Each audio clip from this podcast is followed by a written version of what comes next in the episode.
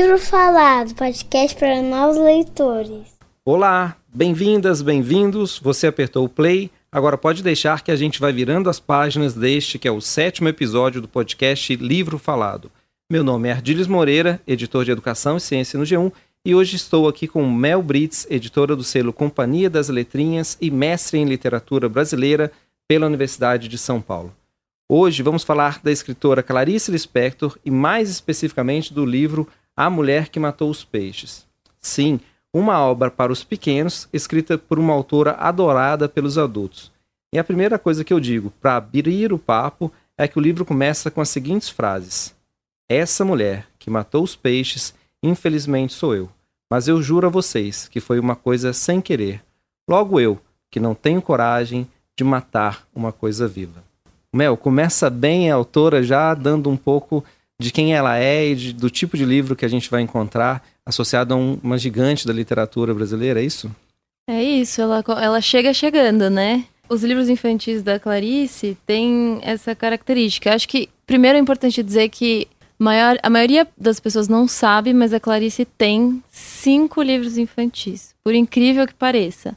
A obra adulta dela está entre as mais estudadas na academia, né? Clarice, Caio Fernando Abreu, Machado de Assis, são grandes nomes, cânones da nossa literatura, mas os livros infantis dela são pouquíssimo estudados. E até conhecidos E até também, né? conhecidos né? pelo público de forma geral, né? Ultimamente houve uma reedição dos livros infantis pela Rocco, então talvez isso tenha é, movimentado um pouco. Mas ela continua sendo mais associada a outras obras bem mais, mais conhecidas Exato. que a gente estuda para o vestibular. A Hora né? da Estrela, por exemplo. Exatamente. Né? É. Mas os livros infantis dela é, tem essa característica. Acho que uma característica que já é de cara muito legal de dizer, para quem gosta da obra adulta da Clarice, vai enxergar uma Clarice muito parecida nos livros infantis. Parecida no sentido de se mostrando? Não, mais? não, não. Pa também, olha só, eu, foi quase um ato falho, mas, mas, mas funcionou. Eu acho que nos livros infantis, a Clarice se apresenta em três deles como Clarice Lispector ou como mãe escritora, é, sempre fazendo referências à sua própria figura de autora, né? Eu acho que a distância entre o autor e o narrador nos livros infantis é muito menor. Mas a Clarice, na sua obra adulta, também é, ficou conhecida entre as pessoas que estudam por essa mesma característica, né? Todo mundo, de alguma forma, é quase um consenso dizer que tem muito da Clarice nos seus narradores. Ah, entendi. E eu acho que isso, nos livros infantis, até o Benjamin Moser é uma das pessoas que Benjamin Moser é um biógrafo e tradutor da Clarice. Muito importante na trajetória recente da divulgação dos livros dela. Exato. É, ele é uma das pessoas que, que comenta isso, né? Que nos livros, nos livros infantis ela parece se despir ainda mais dessa máscara do narrador e se apresentar quase como a mãe dos dois filhos que ela de fato teve, tem, né? Uhum. Os filhos estão aí. Enfim, então ela fica mesmo mais aparecida. Ah, Entendi. Mas eu também quis dizer que, de alguma forma, vários temas e a própria visão de mundo dela que, que se apresenta nos, nos na, obra adulta tá também nos livros infantis. Entendi. Tudo isso para dizer que, como eu sou fã dos livros infantis, eu quero que as pessoas que conhecem os livros adultos leiam também os infantis. É só uma tentativa de. Vale para os dois lados aí da, dessa via. Né? Exatamente. Antes então da gente falar um pouco mais sobre esse livro que é então é A Mulher que Matou os Peixes, o tema desse sétimo episódio do podcast, vamos juntos aqui fazer um esforço de memória para tentar contextualizar um pouco então quem é essa escritora muito associada, vamos tentar decifrar Clarice, é, Clarice né? Essa, essa escritora muito, muito associada a um mistério em torno, desde a sua origem, é brasileira, não é? Aí já te lança essa primeira pergunta, né? Vamos tentar falar de, da autora. Ela é brasileira ou não é, né? Então... Acho que em respeito à própria figura, que já não está entre nós, eu diria que sim, né? Porque ela se considerava brasileira. brasileira. E Tem pernambucana, uma... principalmente. Pernambucana, né? Que foi. Ela veio da, da Ucrânia, o país de origem dela. O contexto até da saída, acho que dá para a gente lembrar um pouco, né? Ela, ela, é de uma família judaica, russa. Uhum. É, eles emigram, deixam o país por conta da Guerra Civil Russa. Uhum. E ela nasce um, nesse êxodo, nessa saída da uhum. família ali, em 10 de dezembro de 1920, numa cidadezinha que era então parte da República Popular da Ucrânia. Hoje é uma região da Ucrânia. E, e a família tinha a opção ali de vir, de sair, tentava sair para os Estados Unidos ou para o Brasil acabou que por conta das dificuldades de, de imigração para os Estados Unidos veio para o Brasil, onde morava já uma tia da Clarice, salvo engano, em Maceió. Uhum. E aí é, esse é um pouco o contexto da, da saída dela. Né? Exato. Tem uma história que eu acabei de lembrar que é muito interessante, é, que tem muito a ver com a origem da Clarice mesmo. O que se diz, né? Eu não sei até que ponto a gente consegue afirmar com toda a certeza do mundo, mas tem uma história que ronda a história da Clarice, que é a mãe dela teria sido abusada durante um pogrom na, ainda na onde eles viviam na Ucrânia. O pogrom é aquela era uma ação contra povos é, que estavam ali sob o jugo da, na, na época da guerra é, civil russa, né? Então é essa ação ofensiva contra um grupo, uma minoria, né? Exato. Então, a mãe dela teria sido abusada, violentada e contraído sífilis. E havia uma crença, é, não sei se é uma crença na época ou uma crença associada à época mais à religião ali naquele lugar específico e tal, mas havia uma crença de que uma gravidez é, curaria esse tipo de doença, enfim. E aí a Clarice, ela mesma conta em, em, em depoimentos, textos, que então a gravidez dela teria surgido para curar a mãe dessa doença. Só que o que aconteceu foi que a mãe não se curou. E ela carrega essa culpa de não ter curado a mãe, de ter convivido alguns anos com uma mãe muito doente ao longo de toda a vida. Isso aparece, né, assim, de formas mais sutis e menos sutis em vários dos textos dela. Né, tem contos, por exemplo, Restos do Carnaval, que é um conto muito, entre aspas, para adultos, em que é, tem a figura de uma mãe doente que acaba sendo um impedimento para que ela aproveite o carnaval, que ela aproveitaria pela primeira vez aos 12 anos, 11, 12 anos, não lembro exatamente a idade, mas então acho que ela essa culpa por não ter curado a mãe é muito significativa na história dela e tem muito a ver com a origem dela. Mas enfim, aí de fato ela cresceu no Brasil, né? Ela se diz, se disse brasileira, ela tinha um amor pela língua portuguesa e eu diria que ela é sim brasileira, mas eu acho que ela nunca é, perdeu uma espécie de sentimento de ser estrangeiro de inadequação, de não pertencimento. De não pertencimento, exatamente. Ela também tem textos em que ela fala sobre isso. Tem uma crônica muito bonita nessa reunião de crônicas dela que foram publicadas inicialmente no Jornal do Brasil. E hoje tem um livro que chama A Descoberta do Mundo, que é uma reunião desses textos. Tem uma crônica que chama Pertencer e ela fala justamente sobre não ter pertencido quando estava no berço e e como isso, ela também carregou esse sentimento ao longo da vida. Então, né, a figura dela é uma figura por si só já bastante. É, qual seria a palavra, hein? Não sei, enigmática, enigmática. Misteriosa no sentido daquilo que se abre, né? Quanto mais você mexe, mais você vai ver, por exemplo, o nome ah. dela não é de batismo, não é claro, não sei nem se batismo, né? Não se aplicaria, mas o nome dela é, não é Clarice, né? É, sim. Chaya, Aya, né? Exato. Ela é. foi brasileirada, né? Sim. Foi o nome que, sim, é, até para facilitar a comunicação, né? E para elas de fato ganhar uma identidade brasileira. Então essa busca pela identidade é uma coisa que passa muito pela obra dela. Passa muito aparece... pela obra dela e acho que até não é à toa que ela tem um livro chamado Legião Estrangeira, uhum. né? E que ela tinha um interesse particular por essas figuras que de alguma forma estão à margem, né? Uhum. É, enfim, se sentem um pouco fora do, daquilo que a gente considera como a norma, o status quo, enfim. Uhum. E acho que ela sempre se sentiu estrangeira em vários aspectos, assim, né? Tem até também essa essa questão com, com o falar dela, né? Que não se sabe se é uma coisa de língua presa ou se de fato tem a ver com o sotaque que ela teria trazido e nunca perdido.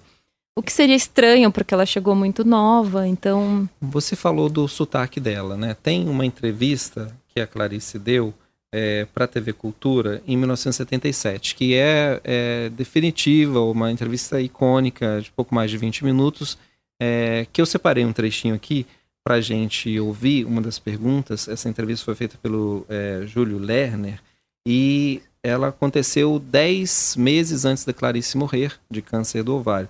E é, eu tinha separado esse trecho justamente para a gente poder é, ouvir a resposta dela sobre quando ela começa a escrever nessa trajetória de, de menina que, né, que sai da Ucrânia, vem para o Brasil, descobre uma nova terra e como é que ela lida com essa família também a seu modo não funcional, enfim. É, e aí então vamos ouvir esse trecho aqui e depois a gente comenta. Em diversas entrevistas que você tem concedido, surge quase que necessariamente a pergunta de como você começou, quando. Isso é mais do que conhecido. Você começou aos sete eu anos sei. de idade. Antes dos sete anos eu já fabulava, já inventava história. Por exemplo, inventei uma história que não acabava nunca. É muito complicado para explicar essa história como era. Mas quando eu comecei a, a ler e escrever, comecei a escrever também. Pequenas histórias.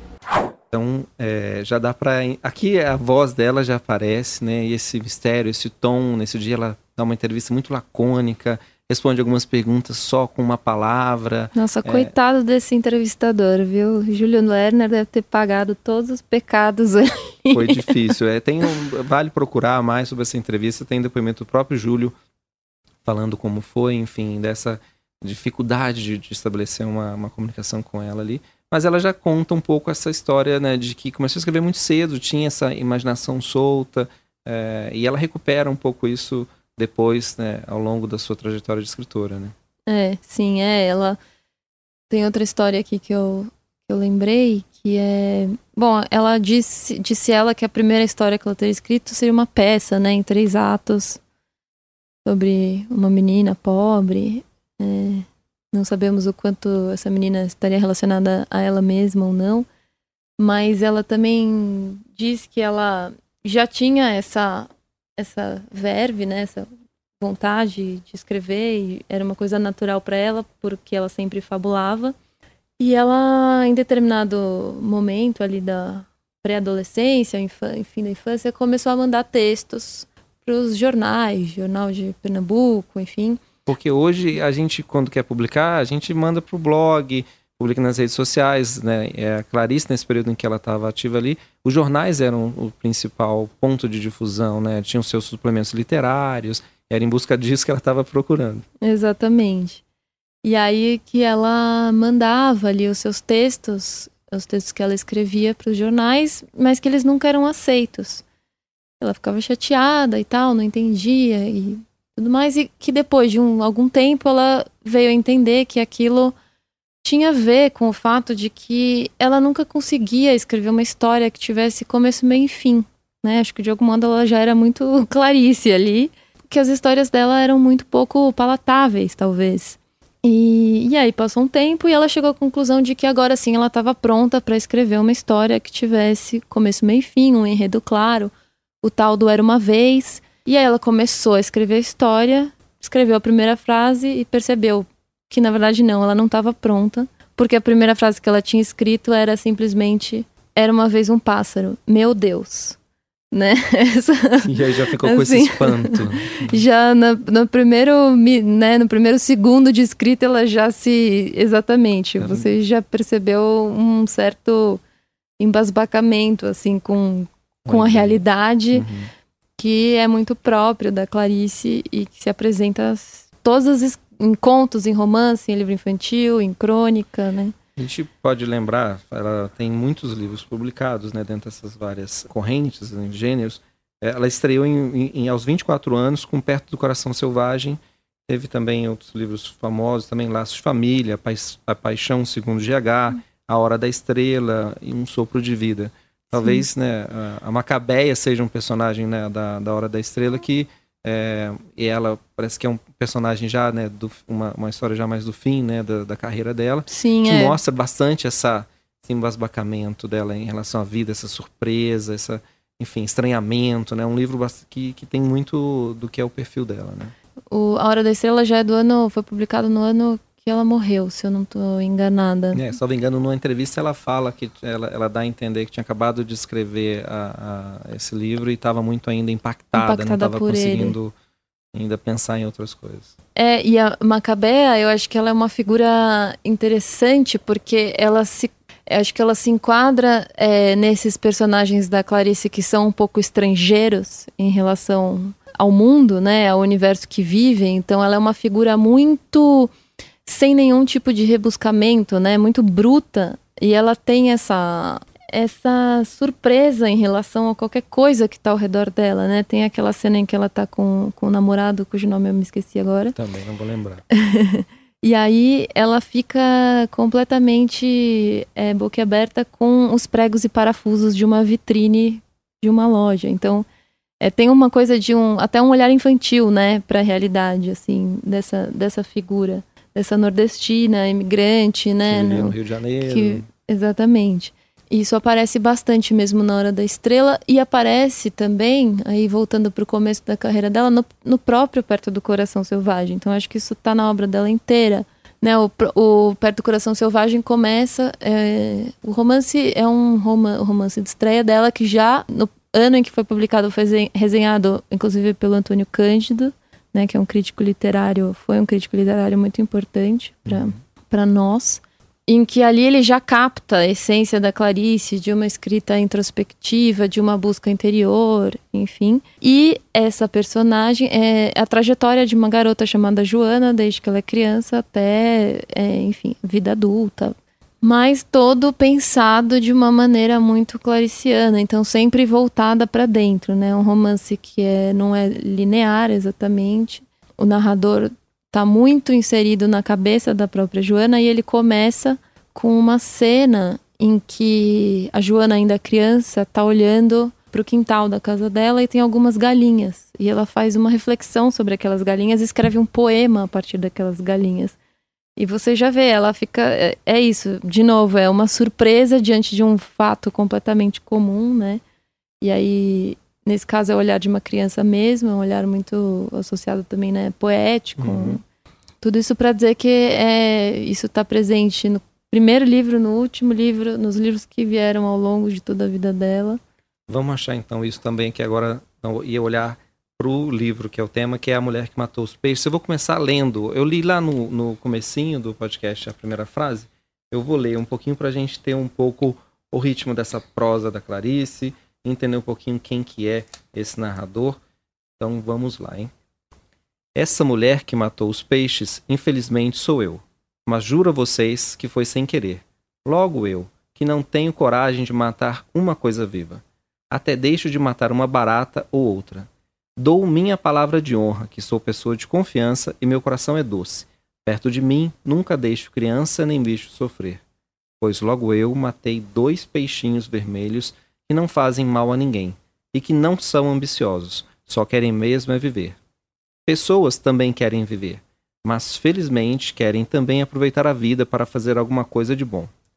Não tenho coragem ainda de contar agora mesmo como aconteceu, mas prometo que no fim deste livro contarei a vocês que vão ler essa história, que vão ler essa história triste, me perdoarão ou não. E assim começa o livro, uma narradora convidando as pessoas para tomarem partido, enfim, e entenderem a história. E ela passa é, esse dilema fazendo uma autobiografia. O que, que ela traz pra gente ali? É, é. Conta, tem várias, vários eixos de leitura desse livro, né? Mas Sim. Que, que, é. qual que é... Como entender essa obra? Voltando lá para uma coisa que a gente falou no começo, eu até deixei de falar, vou falar agora. Tem uma coisa interessante dos livros infantis dela, que é... Ele começa, né? Ele tem... A Mulher que Matou os Peixes. Tem esse título que que remete um pouco à história de suspense, de mistério, Totalmente. de crime, né? Sim.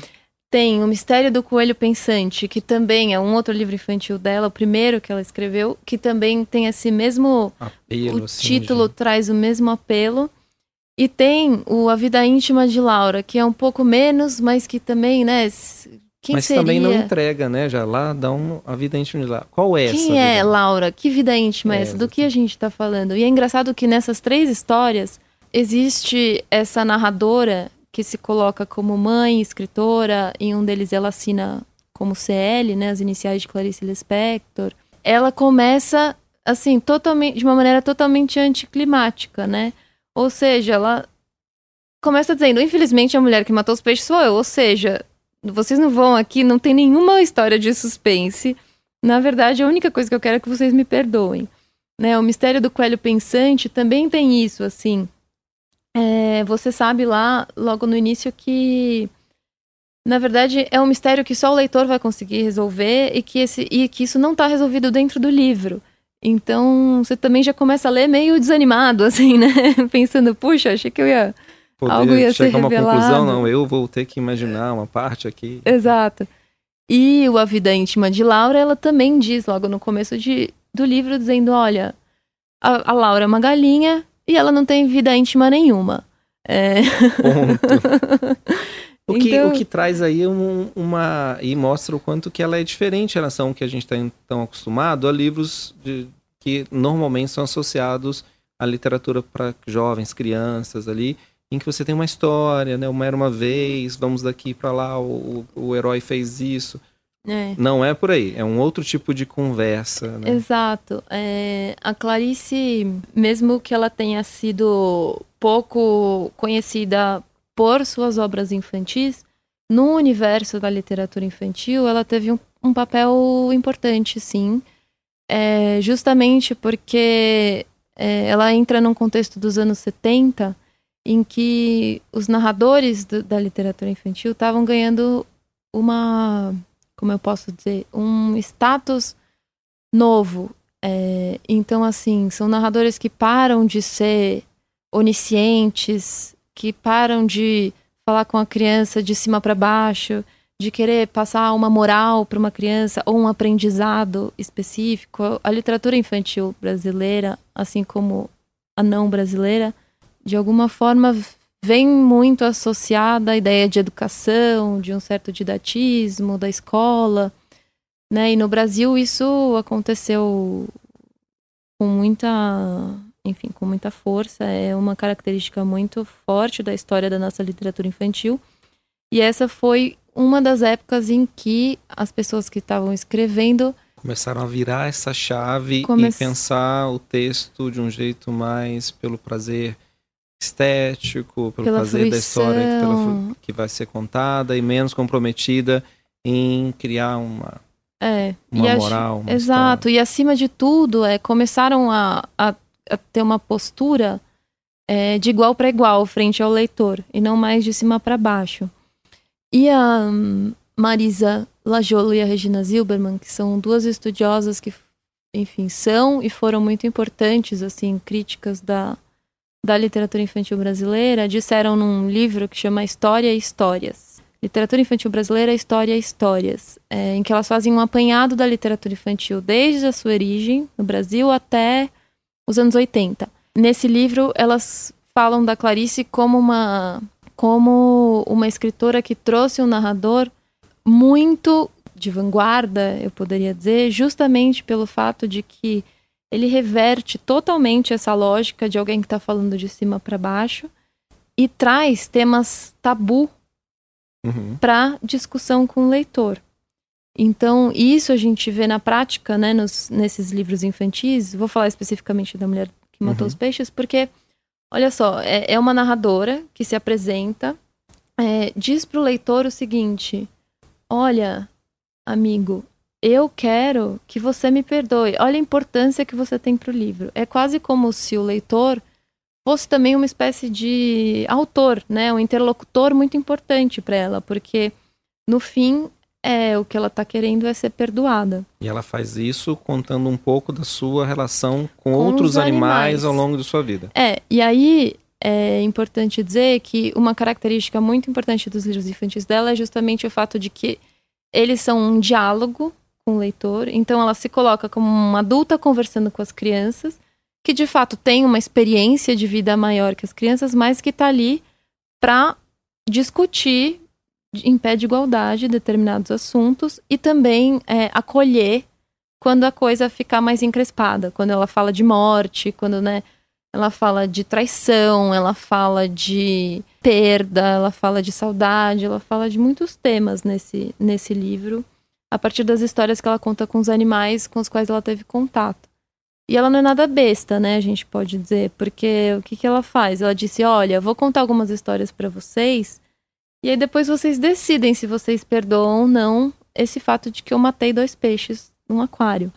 E aí, só que aí ela começa a contar histórias e ela vai contando de fato os cachorros que ela teve, o miquinho que ela teve, é, os animais que ela conviveu, e histórias muito trágicas.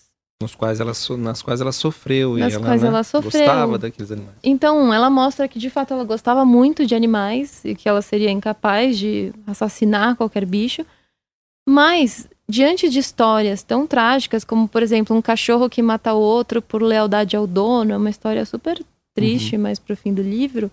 Essa morte dos peixes do aquário vira uma assim, detalhe. Sim, é porque ela vai escalando, ela vai subindo o nível das tra pequenas tragédias que ela conviveu e Exato. de repente. Aí de repente ah. ela fala: ah, então, eu matei os peixes, você me perdoa? Bom, você acabou de ler uma história de dois cachorros se matando. De... Contou pra gente tanta coisa ruim que, olha, eu acho que de repente, né? É. É, talvez seja esse o efeito. Mel, eu queria, vamos falar, a Clarice falou um pouco sobre a produção literária dela para crianças nessa entrevista que a gente ouviu um trechinho. Vamos ouvir um segundo trecho, que eu acho que ela ajuda a gente a entender um pouco essa cumplicidade dela com o leitor, como que ela via esse público que ela descobriu também. Como é que você explique, eh, explica a Clarice Lispector voltada para a literatura infantil? Eu não sei, começou com meu filho. Com meu filho. Quando ele tinha seis anos de idade. Seis, não, cinco. Me ordenando que eu escrevesse uma história para ele. Eu escrevi. Depois guardei e nunca mais liguei. Até que me pediram um livro infantil e eu disse que eu não tinha. que inteiramente esquecida daquilo. Era tão pouco literatura para mim, eu não, não queria usar isso para publicar nada, era para o meu filho. Mas aí lembrei, bom, tenho sim. Então foi publicado. Eu tenho três livros de literatura infantil e estou fazendo o quarto agora. É mais difícil você se comunicar com o adulto ou com a criança? Quando eu me comunico com criança, é fácil, porque eu sou muito maternal. Quando eu comunico com adulto, na verdade estou me comunicando com o mais secreto de mim mesma. Aí é difícil, né? Que dizer, né? Uhum. Ela, quando ela fecha assim, né? Quando sou maternal, tô próxima e estou me comunicando com mais secreto. É, a densidade da autora, né, do que ela coloca ali é relevante para entender é. a importância dessas obras, né? Não, com certeza. Eu acho que e ela diz isso que ela diz que ela é maternal nos livros infantis. Você abrindo o livro você já percebe, porque de fato ela assume uma postura de uma pessoa mais velha, como eu disse, que tem alguma experiência, mas que não vai deixar de dar a mão para aquelas crianças. Então, assim, ela não vai deixar de apresentar o mundo como ele é, então falar das dificuldades, falar das angústias, falar das incertezas, mas ela diz, olha, o mundo é difícil mesmo, mas eu tô aqui do seu lado, né? Então ela convida, ela diz, quando você estiver triste, chama um adulto que seja legal para conversar, ou vem comer um pedaço de bolo em casa, né? Então ela traz uma espécie de acolhimento que é muito uma atmosfera muito sentida e presente nesses, nesses livros infantis dela. E acho que de fato talvez é, seria muito difícil dizer, porque a gente não sabe também que persona é essa que está dando essa entrevista, né? uhum. né? É, então, mas é, talvez essa literatura infantil para ela fosse mais. talvez fluísse de uma forma mais leve. Mais né? leve, né? Tanto que ela diz até que ela escreve em outro trecho dessa entrevista, ela fala que às vezes entre uma obra adulta e outra, quando ela está muito carregada, Sim. ela escreve um livro infantil, né? Acho que eles tem funções muito diferentes, assim, para ela. Uhum. E como ela, nesse estilo do que a gente viu na Mulher contra os Peixes, do Mistério, não tem tantos autores, né? Assim, é uma autora um pouco ímpar nesse sentido, né? Eu acho que assim como a obra adulta da Clarice é ímpar em relação aos autores da sua geração e da sua época, é, e coisa que o Antônio Cândido já percebeu lá no primeira, lá no perto do Coração Selvagem, né? Falando como era é, ainda rara esse, essa, esse tipo de escrita introspectiva, né? Um pouco Virginia Woolf no Brasil, é, os livros infantis dela também não têm par, assim, também eles se conectam entre eles. Olha, pensei agora que talvez isso até pode ter a ver com o fato deles não terem sido tão uhum. é, divulgados e, e não terem andado tanto por aí, né? Porque Sim. eles é, é isso, eles não, não têm um grupinho para entrar, eles ficam só entre eles mesmo. É, não tem essa um, tantos pares aí e aí talvez seja importante, esteja importância de quem tem uma biblioteca para o filho ou de quer presentear uma criança leitora, é, talvez confrontá-la, entregar um texto desse para ela que serão poucas as oportunidades dele ter um contato com nessa faixa de idade com um texto parecido com esse, né? Sim, com certeza. É, e falando especificamente, agora é quase um alerta, assim. É. falando. Cuidado, pais, parentes. em se tratando especificamente da mulher que matou os peixes, sempre que eu dou esse livro de presente, eu digo aos pais que leiam antes. Como deve ser todo livro que um pai vai dar para o filho. De é. alguma forma, ele tem que ter um contato prévio. Prévio, é. Porque eu acho, eu, eu tenho uma relação com o bicho também, assim, muito forte. E eu acho o livro muito triste. Eu amo de paixão esse livro, mas eu acho ele muito triste. E eu acho que ele, de fato, fala de temas difíceis. Então você tem que estar tá disposto a conversar com seu filho sobre isso quando você for ler. Então, acho que é importante. Eu acho que esse, mais do que a Vida Íntima de Laura, ou o Mistério do Coelho Pensante, ou os outros dois, que é o Quase de Verdade, que é um livro que foi publicado póstumamente, e o Como Nasceram as Estrelas, que é um projeto. O Lendas Brasileiras. De lendas brasileiras, bem específico, que foi encomendado daquela fábrica de brinquedos chamada Estrela. É, eu acho que o A Mulher que Matou os Peixes é o mais difícil de digerir, assim, na minha opinião, em relação aos livros infantis. E claro. é por isso que ele está aqui, porque ele é o, Muito bem. É, o que vale a pena a gente discutir, fazer os alertas e colocar as pessoas em contato com ele já de um jeito adequado. Muito legal. Mel, é, sempre faço essa pergunta e a pergunta é: já a literatura é, infanto-juvenil, é, ela tem mesmo essa, esse lugar de existir um livro para adulto e um livro para criança? Isso é por aí mesmo o caminho? Como é que você pensa essa questão? Você que é editora, é, seleciona livros para serem publicados para crianças e jovens. O que, que você me diz? Tem livro para criança e livro para adulto? Existe essa diferença? É bem complexa essa pergunta e eu não acho que eu consiga respondê-la é, assim, com sim ou não. Até porque eu sou muito pouco sim ou não. acho que nada eu responderia com sim ou não. Por um lado, eu acho que literatura é literatura. Eu gosto de ler livro infantil, considerado infantil. Tem livros infantis que eu acho maravilhosos, tem livros de adulto que eu acho horríveis, né? Então, assim, acho que cada pessoa é uma pessoa e tem um determinado gosto por determinados assuntos e, e mídias e formatos. Então, eu, eu acho, a priori, eu acho complicado a gente tentar fazer essa divisão. Por outro lado, acho que tem uma. A gente não pode negar que uma criança tem uma experiência diferente de uma experiência de um adulto, né? Uma criança que tem sete anos de vida tem uma experiência de vida muito diferente de quem tem 40 anos de vida, né? Tem um, ela está passando por um processo de amadurecimento de, em vários níveis que torna, a tornam um ser singular é, de alguma maneira. Isso exige um contato com determinados universos, textos, acabamentos. Um Exato. É, isso faz com que, de fato, existam temas, situações, formas que talvez a, atraiam mais esse esse público. Mas isso também é muito complicado de dizer, porque uma criança que vive em São Paulo, é, capital, estuda numa escola particular, tem uma experiência de vida muito diferente de uma criança que mora no Piauí, é, estuda numa escola municipal. Na área rural. Na área rural, por exemplo.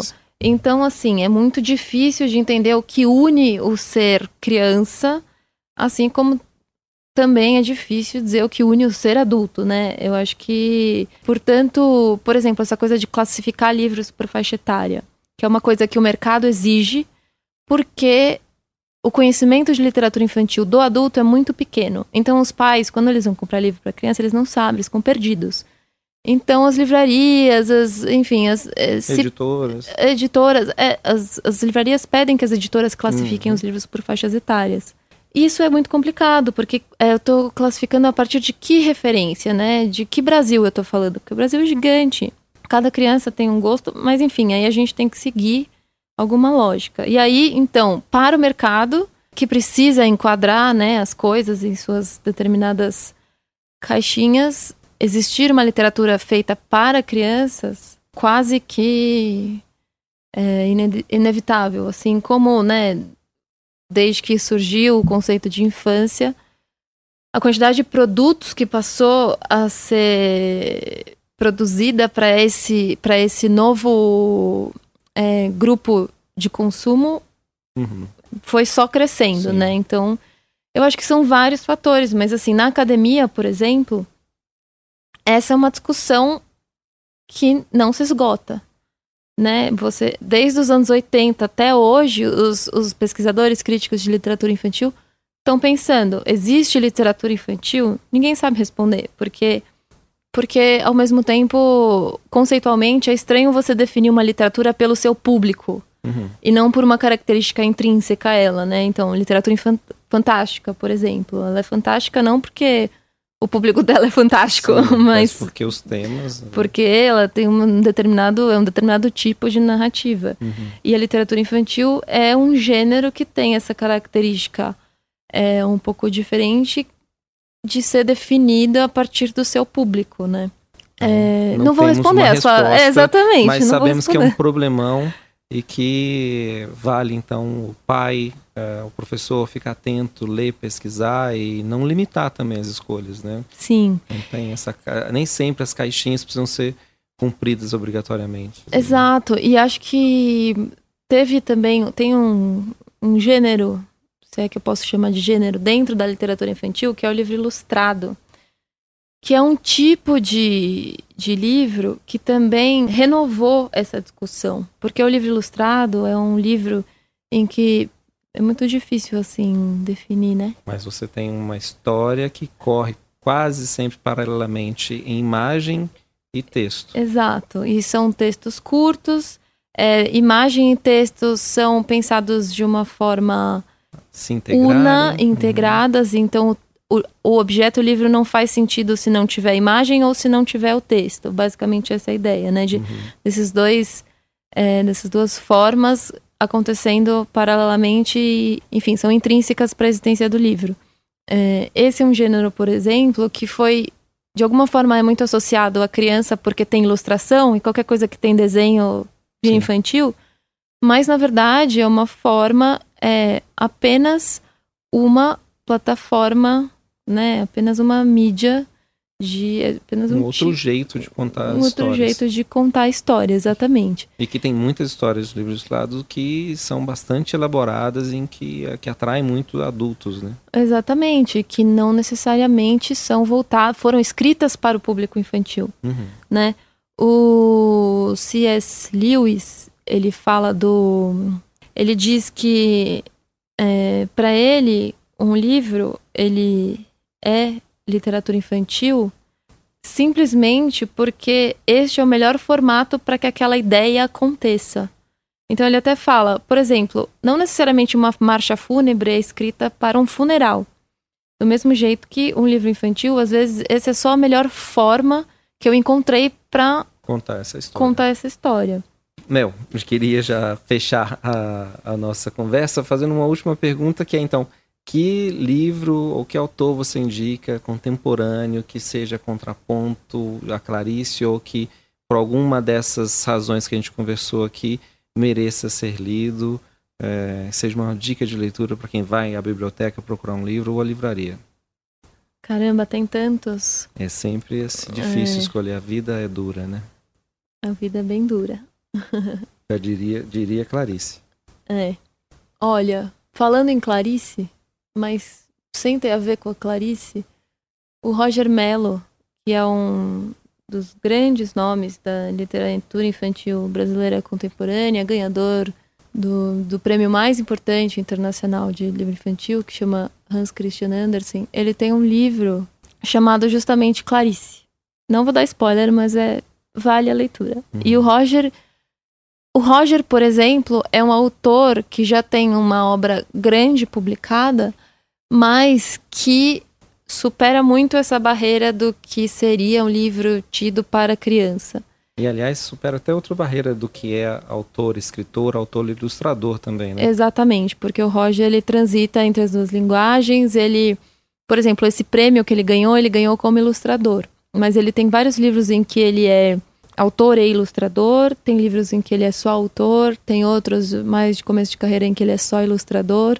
Acho que essa é uma dica legal de um autor muito importante para nossa literatura infantil. Ele, por exemplo, tem textos considerados muito difíceis para um público até adulto. então, é uma pessoa interessante de conhecer as obras e esse Clarice é muito bonito. Acho que vale. Acho que combinou bem. Você pensou, mas acho que a sua dica foi, casou bem. Que bom. Muito bom. Mel, Brites, é, só tenho a agradecer sua presença aqui hoje, nesse sétimo episódio do Livro Falado. Espero que você tenha gostado. Adorei. Muito bom. e você que deu play, acompanhou a conversa, aguarde, logo mais tem outros episódios do Livro Falado. Um abraço e até mais. Tchau, tchau. Livro Falado, podcast para novos leitores.